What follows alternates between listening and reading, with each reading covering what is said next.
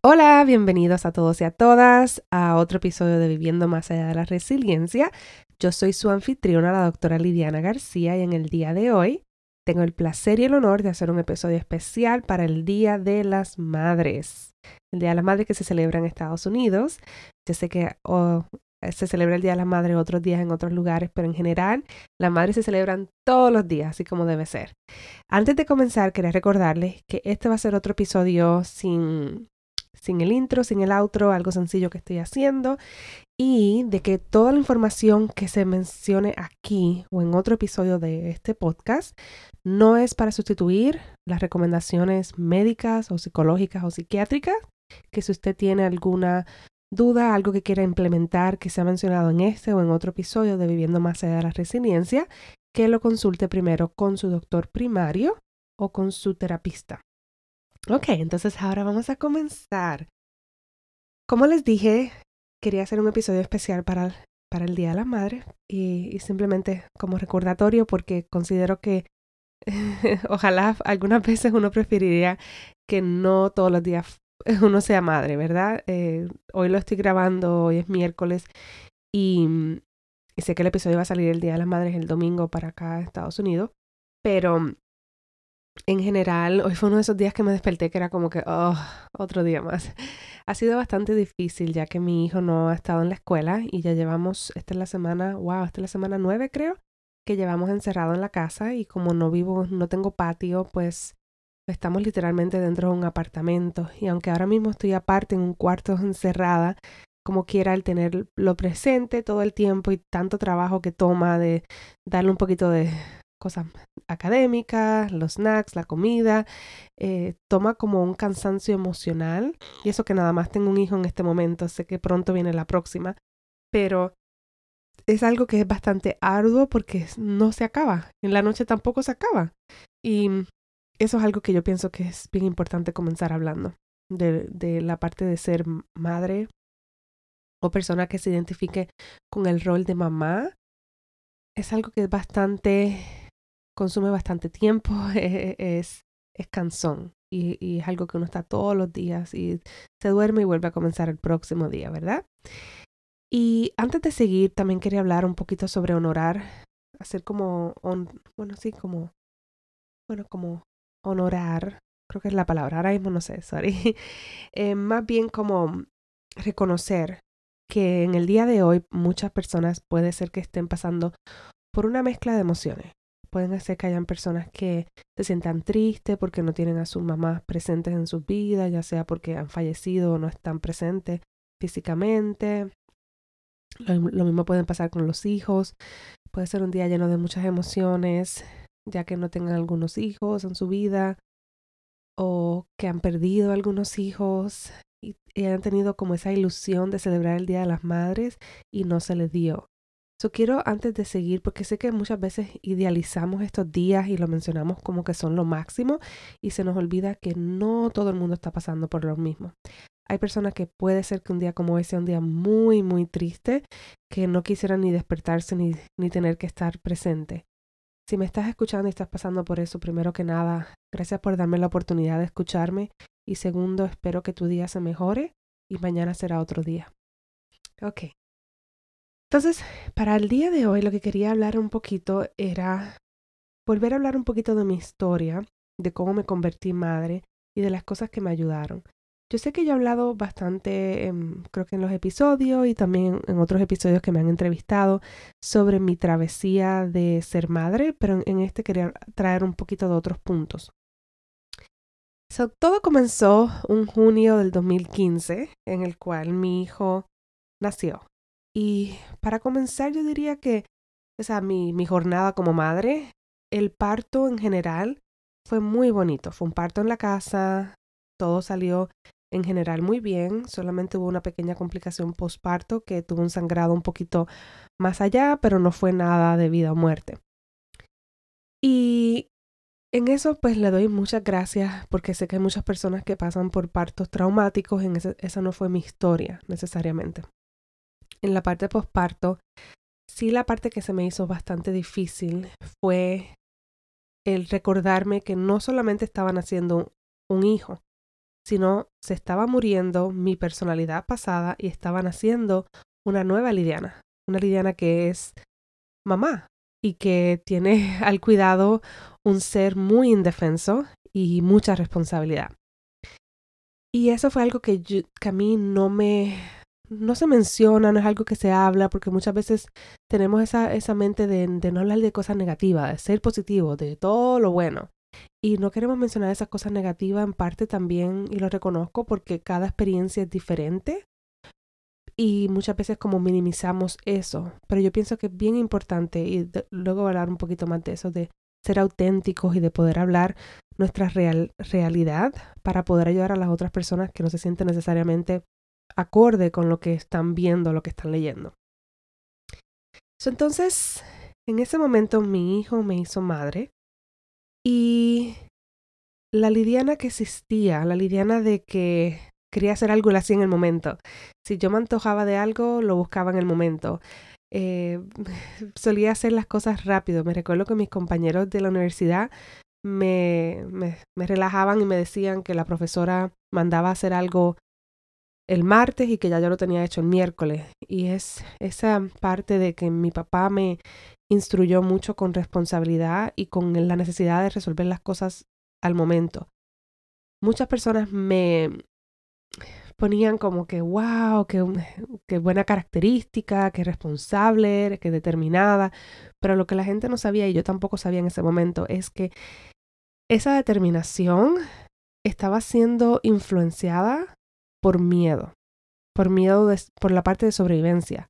Era como una urgencia que me mandaba, tienes que hacerlo ahora o si no algo malo va a pasar, prácticamente. Y lo terminaba, pero era como siempre pensando, algo malo va a pasar, déjame terminarlo ahora. No, mm, déjame terminarlo ahora porque tengo el tiempo. No, era, tienes que terminarlo ahora, ahora, ahora. no sé si pueden captar la diferencia de ese sentido de urgencia o si alguno de ustedes también lo ha pasado. Pero cuando yo tuve mi hijo, eso se ve, esa parte se, se vio impactada. Porque aunque yo tenía el sentido de urgencia de hacer cosas, no las podía hacer. Por ejemplo, cosas como, uy, quiero ir allá, quiero comprar esto, quiero hacer aquello. Lo de comprar, sí, por la noche, oh my God. Y Amazon tiene la aplicación que tú le das al botón y ya compras las cosas fáciles o hay maneras de comprar cosas fáciles en muchos websites, ¿verdad? Y yo, pues esa parte sí lo hacía. Pero el poder ir a un lugar, consultar con algo, si quería resolver algo, no lo podía hacer. Y eso para mí era bien difícil sentir ese sentido de urgencia y que no lo pudiera resolver. Me causaba como, como una constipación mental de cosas que se me quedaban eh, atrapadas que no podía resolver y me desesperaba, pero no tenía como la capacidad verbal por el cansancio y como la, capacidad cognitiva de poder analizar, ah, es esto. Yo, yo nada más sentía esa urgencia en mi cuerpo. Tienes que resolver esto ahora y no todo lo podía hacer. Tienes que resolver que tu hijo duerma y eso no funciona así. eso es bastante complicado. Tienes que resolver que dar tanto pecho tampoco funciona así. A mí hay gente que lo puede hacer. Y yo pienso que esto en parte, muchas de las cosas que hacen que muchas mujeres, mamás, cambien de hacer cosas que querían hacer porque se desesperan con la incertidumbre que hay con algunas cosas que son como más de naturaleza primitiva, de lactar y todo eso, porque no saben cuánto le están dando y tienen que saber el control de la información, porque el, llevan viviendo su vida que al mantener el control de las cosas les ha ayudado. Y vamos a ser honestos, sí, también ha sido negativo, pero en parte, en gran parte, les ha ayudado a lograr cosas en su vida, ya que al tener el control no han terminado en situaciones de vida o muerte, que eso es el mensaje de sobrevivencia. Estén en el control para que no te pase nada. Y eso hace que entonces fortalezca más estos pensamientos de que tienes que tener el control y al convertirse madre, una de las cosas más difíciles es perder ese control. Y que cada vez que tú logras una rutina nueva, vamos a poner que lograste una rutina un día, se despertaron una hora, el nap pasó, el otro día si no te funciona, no te funciona. Y es diferente para cada bebé. Cada niño es diferente. Mi hijo era un niño que no era típico en esas cosas. Era un niño muy activo, era un niño que para dormir tomaba, lloraba fácilmente si lo ponías solo, no le funcionó ni el columpio. Em, entonces quería mucho estar encima con mamá y eso me desesperaba a mí más porque entonces más incertidumbre, menos tiempo, menos tiempo tenía yo para hacer las cosas que yo quería y más también tenía que depender de otras personas, lo cual es algo que yo no había experimentado y que no me gusta, todavía no me gusta, tener que depender de otras personas para poder lograr cualquier cosa. Tenía que depender de que él durmiera bien para yo poder tener la mente clara para crear cosas, porque cuando uno no duerme, o sea, tú me puedes quitar todas las cosas, pero el quitarme el dormir a mí me afectó grandemente. Porque ahí es cuando un día, ok, dos días, ok, pero dos semanas de sueño interrumpido. Y me recuerdo que mi dula me lo dijo. me dijo, te voy a hablar estas cosas ahora antes de que nazca bebé porque luego tu mente va a estar como en otro lugar. Y es bien, bien difícil. entonces, en ese momento que nació mi hijo, que pasé por unas pequeñas dificultades físicas, eh, medio mastitis, como a la semana y media, que es la infección en, en, en los ductos, creo que en los ductos de leche, anyway, en los senos. Y se sentía como si me estuviera dando un flu, o sea, tenía fiebre bien alta, temblando, sudaba en frío, dolor en el cuerpo, era una cosa bien mala. Y, y otras cositas que también luego se vieron afectadas. Y todas esas cosas eh, impactaron mi relación también con mi hijo, porque esta, yo me sentía tan confundida de ese, esa como energía que salía de urgencia de hacer cosas y no, y no poder hacer nada, que entonces me empezó a dar como esa emoción o esa sensación de, de estoy atrapada.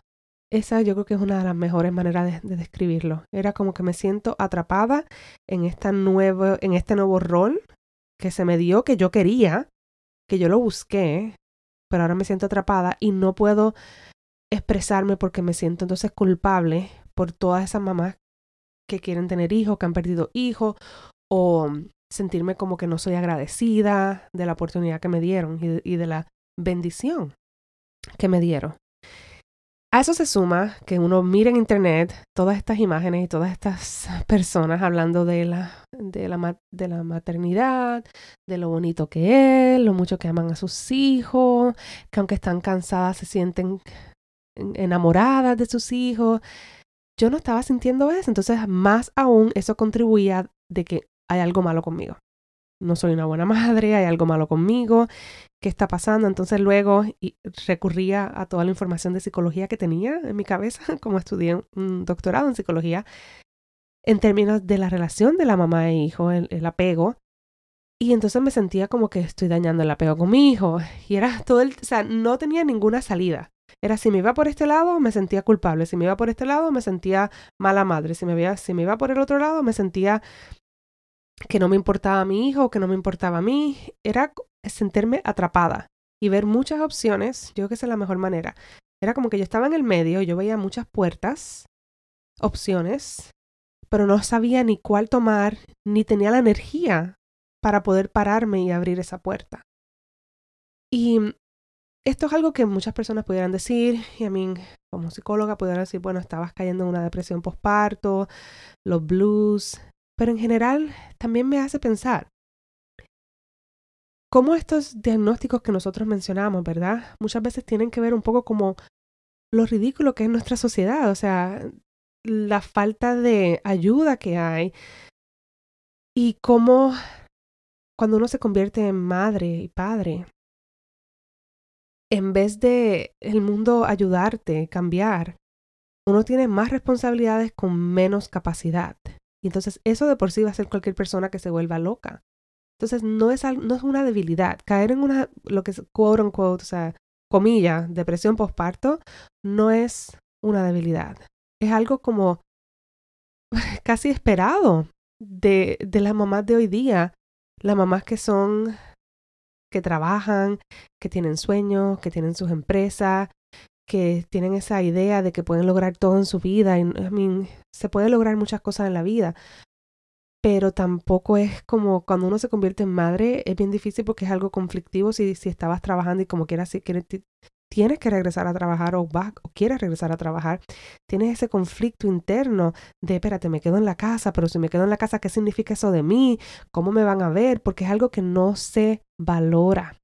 Y que también con el movimiento inicial primitivo del feminismo se veía como mal, se veía mal en general como que eres débil al querer hacer esas cosas y no querer luchar por tus derechos.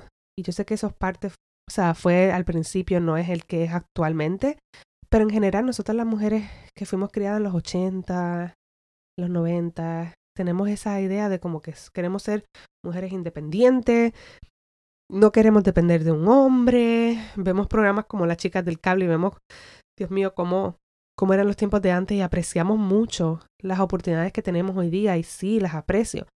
Pero yo pienso que todo lleva con un costo y el costo en gran parte es hemos perdido nuestras comunidades, hemos perdido nuestra ayuda, hemos perdido esa esencia, esa conexión por la medicalización del parto, de la mujer, hay tantos diagnósticos para la mujer, médico, y cualquier cosa que haya, es, eso es un problema en ti.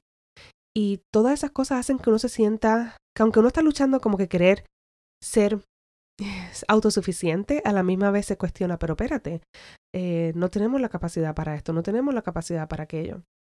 Y voy a hablar sobre un tema que puede ser un poco controversial, pero en términos del parto, eso de por sí es algo que en los tiempos de antes la mujer paría o sola o con ayuda de parteras, comadronas o como se le diga en su país. Y, y la mayoría de los partos funcionaban bien, siempre va a haber un riesgo, es normal. Incluso con todo esto que está pasando acá, de que los partos se hacen en el hospital, no se ha mostrado que ha aumentado tanto la o que, haya disminuido los riesgos de que un bebé muera, la mamá muera los riesgos todavía son bastante altos, aunque uno pensaría que no porque tienen tanta tecnología, ¿verdad? Pero vamos a empezar por eso. Al quitarle el poder de la mujer, al tener que obligarla, y ha cambiado en algunos hospitales, muchos de ellos han cambiado, pero en general el tener que estar acostada en un lugar con muchas luces, con sonidos, con monitoreándote de todo. El parto es un momento en el cual es, en el cual es muy importante sentirse segura. Por eso es que los animales se van a lugares como aparte, se van como a cuevas, se van a lugares porque quieren tener un lugar que se sientan seguros, oscuro, aparte, no con tanta gente mirando, no con tantas situaciones, porque eso va a impactar. Si, no, si vamos al sentido, ahora vamos a hablar de trauma, si vamos a, a mí, una respuesta de trauma, si vamos a esa respuesta de que nos sentimos en sobrevivencia, de que tenemos que estar pendientes de nuestro alrededor, porque algo malo puede pasar, y esto es inconsciente, esto es cuerpo. Tu cuerpo se siente así, tu cuerpo va a caer en una situación que no va a relajar el cuerpo lo suficiente para poder llevar un parto tranquilo. Yo me recuerdo que cuando estaba con los dolores de contracción y todo en, mi parto con mi hijo, mi partera ah, no estaba como progresando mucho y mi partera me dijo, para de contar, acuéstate a dormir y puede ser que tu bebé nazca, eso fue, eso fue un miércoles, me dijo, puede ser que tu bebé nazca antes del lunes y yo, antes del lunes, eso tiene que nacer mañana porque me duele.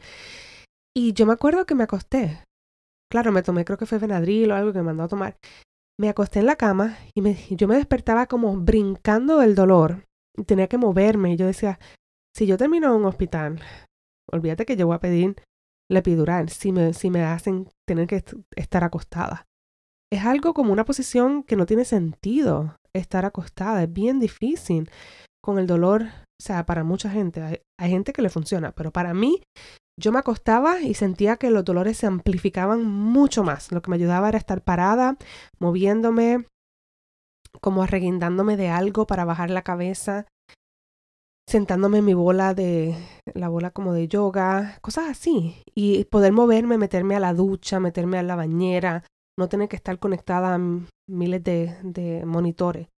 Y déjame aclarar de nuevo que esto obviamente yo no tenía ninguna muestra o señal de que mm, estaba teniendo algún problema en mi parto. Mi, mi presión arterial estaba bien, bebé estuvo bien todo el tiempo, todos los sonogramas salían bien. Entonces, o sea, era, em, esto no, no, no lo aplicaría a todo el mundo. Pero en general, si eres una persona que todo va bien en tu embarazo, eh, puedes tener la capacidad de tenerlo, pero al cambiarlo y ponerlo en el hospital, que eso es lo que es la norma, y ya ha cambiado, porque ha habido mucha gente que ha abogado por eso. Pero en los tiempos de antes, muchas veces lo que hacían era que dormían a la mamá. Le ponían algo y las ponían a dormir y el otro día cuando se despertaban tenían un bebé, que se lo traían un ratito y se lo llevaban.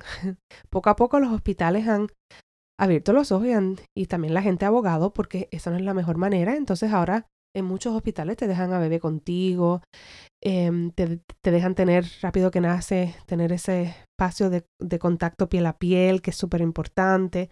Pero todo esto ha tomado un montón de, de lucha de las mujeres para poder lograrlo. Y no ha sido necesariamente de lo más fácil. Pero a lo que iba con todo eso que está hablando el hospital es esa, ese conocimiento innato de los tiempos de antes que la mujer sabía y podía manejar el parto, obviamente que se han perdido porque se han medicalizado. Y asimismo con, con un montón de otras cosas, cualquier cosa que tenemos las mujeres, tienes un problema con esto, tienes un problema con aquello, sin explorar otras cosas que pueden influenciar, como el estrés tiene influencia en las hormonas, que eso puede tener influencia en el sistema reproductivo, etcétera, etcétera. Entonces cuando vamos a entonces ah, tienes estrés, trabaja con tu estrés. Pero, mm, ¿por qué no vemos a cómo la sociedad ha hecho que nosotras las mujeres estemos pasando por tantas dificultades y, y colabora a eso.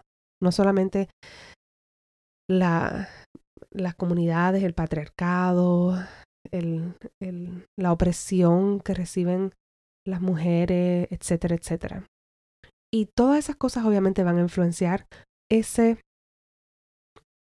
y yo diría, o sea, mientras tanto seguimos viendo, es esa, ese momento que te conviertes en mamá y que luego también tienes todas las otras responsabilidades y no se te quitan. Es muchas veces añadir otras responsabilidades, en especial cuando vivimos en un sistema capitalista en el cual muchas mujeres tienen que regresar a trabajar en varias semanas. Yo conozco gente que tiene que regresar a trabajar en dos semanas porque si no, no va a poder tener dinero para poder pagar que su hijo pueda ser cuidado o para poder tener un techo donde vivir. Eso es muy, muy triste, porque entonces son muchas mujeres así que luego se medicalizan, que tienen depresión, que tienen esto, pero no vemos cómo la sociedad también tiene que cambiar. Y en vez de poner el, el estigma en la mujer de que somos nosotras que somos débiles, volvemos con esa idea, es que la mujer es débil, bendito, mira, no puede ni manejar tener un hijo. Ah, ah. Es como que es ridículo la cantidad de responsabilidades que se nos pone. Sé que me fui un poquito por la tangente hablando de eso, pero lo que quería hablar de eso era porque en ese momento que yo empecé a sentirme confusa, que no podía como captar, que empecé a sentirme y cuestionarme, esto era, y por qué no me siento tan feliz como mucha gente habla, por qué no me siento enamorada, es parte de todo eso, lo que estaba hablando. Y si me estás escuchando y has pasado por eso o estás pasando por eso, primero quiero decirte que no hay nada, no hay ningún problema contigo. Analiza la sociedad, analiza los mensajes que se han dado y toda la información que hay ahí que colabora y contribuye a que te sientas de esa manera. Claro está, si te llegas a un punto de que sientes que, que, es tan difícil que no puedes ni cuidar de tu hijo, obviamente, no es que yo te voy a decir no vayas al doctor, no tomes medicina. La medicina está, está ahí, es importante tomarla en momentos pero en general que busques también cómo trabajar esas cosas y qué cosas puedes cambiar y qué cosas no puedes cambiar.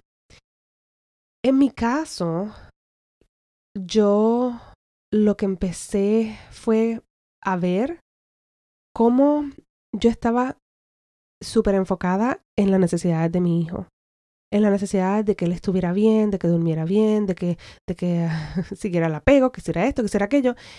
Y mientras más hacía eso, más me olvidaba de mis necesidades, de lo que yo quería y más aumentaba un resentimiento que es muy común en muchas mujeres. Tenemos esa cara que estamos sonriendo con los bebés, pero sentimos un coraje, quizás de que nos quitaron esta oportunidad o no pudimos hacer esto. Y en vez de confrontarlo, lo empujamos más abajo porque si empezamos a sentir ese coraje nos sentimos mala madre. Porque hay esa idea de que convertirte en mamá es como si te pusieran otro chip en la cabeza y ahora eres la super, la que lo da todo, la, la que súper desprendida de lo que querías hacer, porque si hablas de lo que querías hacer, te van a ver, te van a decir que no eres una mamá, que no, que no eres buena mamá. Eso es al final del mensaje y muchas veces eso no los creemos nosotros mismos. Mi cuerpo empezó a mostrarme las señales porque yo lo veía pero lo empujaba, lo veía pero lo empujaba. Mi estómago se afectó grandemente, otras partes de mi cuerpo se afectaron al punto de que empecé a ir a doctores. Y me recuerdo cuando fui al gastroenterólogo que me dijo, bueno, tienes que sé yo, que sí, un sobrecrecimiento de una bacteria en el intestino, la, la, la, la, la. Eh, te recomiendo estos tratamientos, pero como estás lactando no puedes. Pero algo que te recomiendo que puedes comenzar a hacer es masticar la comida como 30 veces antes de tragarla. Y cuando él me dijo eso, ni siquiera le dije, pero yo estaba en mi mente como que, ajá, ¿con qué tiempo? Si yo tengo un niño que tiene un año, que está gateando caminando por todos lados, que muchas veces cuando le doy comida lo tengo que hacer, me la tengo que tragar rápido porque tengo que estar pendiente de que no vaya a hacerse algo que se vaya a lastimar. Masticar 30 veces, eso es como comer en media hora, yo no tengo ese tiempo. No tengo ese tiempo y más cuando estoy sola cuidándolo. Porque en las tardes si viene mi esposo se lo puede llevar y se puede coordinar pero me sentí tan frustrada porque hasta la recomendación que me dio era algo que yo no veía que lo podía hacer. Y más aún me hace sentir como que, wow, hay algo malo conmigo que no puedo aplicar nada de esto, estoy atrapada, tengo que simplemente seguir aquí. Y yo empecé a decir, espérate, esto no está bien. Empecé a buscar, como han escuchado en otros episodios, los grupos de mamás, grupos de mamás que eran honestas, auténticas con ella misma, que no estaban con esa basofia de, eh, de que todo está bien, de que aman a sus hijos. Algunas veces estaban como que, oh, odio esto, me quiero salir corriendo, quiero ir para allá, no quiero, no quiero atenderlo o atenderla. Y eso me gustaba porque entonces empecé a juntarme con gente que eran auténtica y que podíamos expresarnos de una manera sin recibir ese juicio de eres una mala madre. Uy, ¿cómo, cómo vas a pensar eso? Al contrario, nos reuníamos y era, sí. Y también dije, no puedo seguir, busqué terapia, todo eso. Y empecé a poner cuáles son las necesidades mías que son importantes para yo para yo poder estar presente, para yo quitarme este resentimiento porque el, niño no tiene la culpa. Él no tiene la culpa. Él es un infante, él se va a despertar, va a hacer las cosas, va a gatear, es parte de. Yo como adulta tengo opciones y una de las opciones es ver qué cosas puedo comprometer en mi vida, qué cambios puedo hacer, que quizás no me sienta que estoy siendo la mejor madre del mundo, pero que también me ponga a mí en prioridad para yo sentirme mejor y entonces no tener ese resentimiento y poder estar más presente con mi hijo y sentirme que tenemos una mejor relación de madre-hijo. Fue difícil porque fue contrarrestar esa idea de mala madre y todo eso y empezar a tomar algunas decisiones que para mí en ese momento era muy importante que una de ellas era el dormir y romper con ideas que yo había creado hasta de la gente que hacían sleep training y todo, romper con todas esas ideas porque yo esperé, yo pienso que muy tarde. Ahora tengo otras ideas como las puedo hacer, pero de nuevo son ideas que tengo que a lo mejor se cambian. Y eso es parte de. Y, y poder poner en prioridad que, que, son las cosas que yo no podía seguir. En ese momento, por ejemplo, yo estaba durmiendo, él estaba durmiendo conmigo en la cama. Y en un momento ayudó, pero yo, yo, yo me despierto de nada. Y él se estaba moviendo mucho. Y ya tenía casi, bueno, tenía año y medio. Y se movía mucho y yo no estaba durmiendo. Y yo dije, esto no puede continuar. Él no puede seguir durmiendo conmigo en la cama. Sé que hay muchas mamás que recomiendan dormir en la cama y que duermen bien, pero yo no estaba durmiendo. Yo tenía que ir a trabajar porque teníamos que traer dinero para la casa, no tenía la oportunidad de poder quedarme. Y yo dije, esto no puede seguir así. No puedo comprometer más mi sueño. Luego que empecé a tomar decisiones así, de no puedo seguir comprometiendo X, Y o Z, pasé por la fase de sentirme culpable y todo, aceptarlo, pero luego que yo empecé a poder caer en sitio y sentirme mejor conmigo misma, créeme que la relación con mi hijo mejoró grandemente. Así que eso es parte del mensaje, de cómo enfocarte en ti y poner tus prioridades también. Eh, la otra parte es em, cómo integrar eso en tu vida y cómo trabajar con ese sentido de culpa que como quiera va a existir. Y tu salud es muy importante. Tu salud es muy importante. De nuevo, podemos ser súper dadas con nuestros hijos, pero cuando nuestra salud está viendo, se está viendo implicada, o tu salud mental, eso va a eso va a intervenir con tu conexión con tu hijo. Entonces, ¿cómo puedes balancear eso? Lo otro es que donde quiera que estés, en lo que estés haciendo, it's okay. Estás bien, estás probablemente haciendo lo mejor que puedes con la información que tienes. So, si cometiste algo que no te sientes lo mejor, busca repararlo y seguir hacia adelante. Pero eres una buena madre, eres una excelente madre. Incluso estás escuchando mi episodio sobre el Día de las Madres. Eso nada más me hace a mí pensar que tienes ese interés y que estás buscando mejorar no solamente como mamá, sino como persona. Así que eres una excelente madre. Y la última cosa importante que pienso mencionar es cómo balancear tu intuición con lo que escuches. Esto para mí era muy difícil porque aunque yo soy psicóloga no me especializo en bebés. Entonces estaba estaba yendo más bien a las teorías, a los libros, a las cosas que tengan que ver con bebés y muchas veces esas teorías son enfocadas completamente en el niño, la niña y muchas veces son hechas por personas que quizás, son padres o madres, pero que ya no están criando. Y muchas de ellas hasta incluso mencionan que si ellos hubieran sabido esa información hubieran sido diferentes. Yo me cuestiono eso porque es diferente tú crear una teoría y una forma de crianza luego que ya tú no estás en ese momento versus cuando estás en el momento. Pero en general, si buscan la información, la mayoría de todas las teorías y todas esas cosas están enfocadas completamente en el niño o la niña y sacan de un lado la, las necesidades de mamá o lo que está pasando con mamá. So, en ese sentido te recomiendo que cuando leas cosas o me escuches a mí o cualquier persona, que tomes las cosas con pinzas, que cojas lo que te conviene, lo que tú piensas que te puede ayudar y lo que tú sientes que mm, esa recomendación no me gustó, no la hagas, sigue tu intuición. Tu hijo es único y diferente y probablemente no hay ninguna teoría que está hecha completamente para tu hijo o tu hija.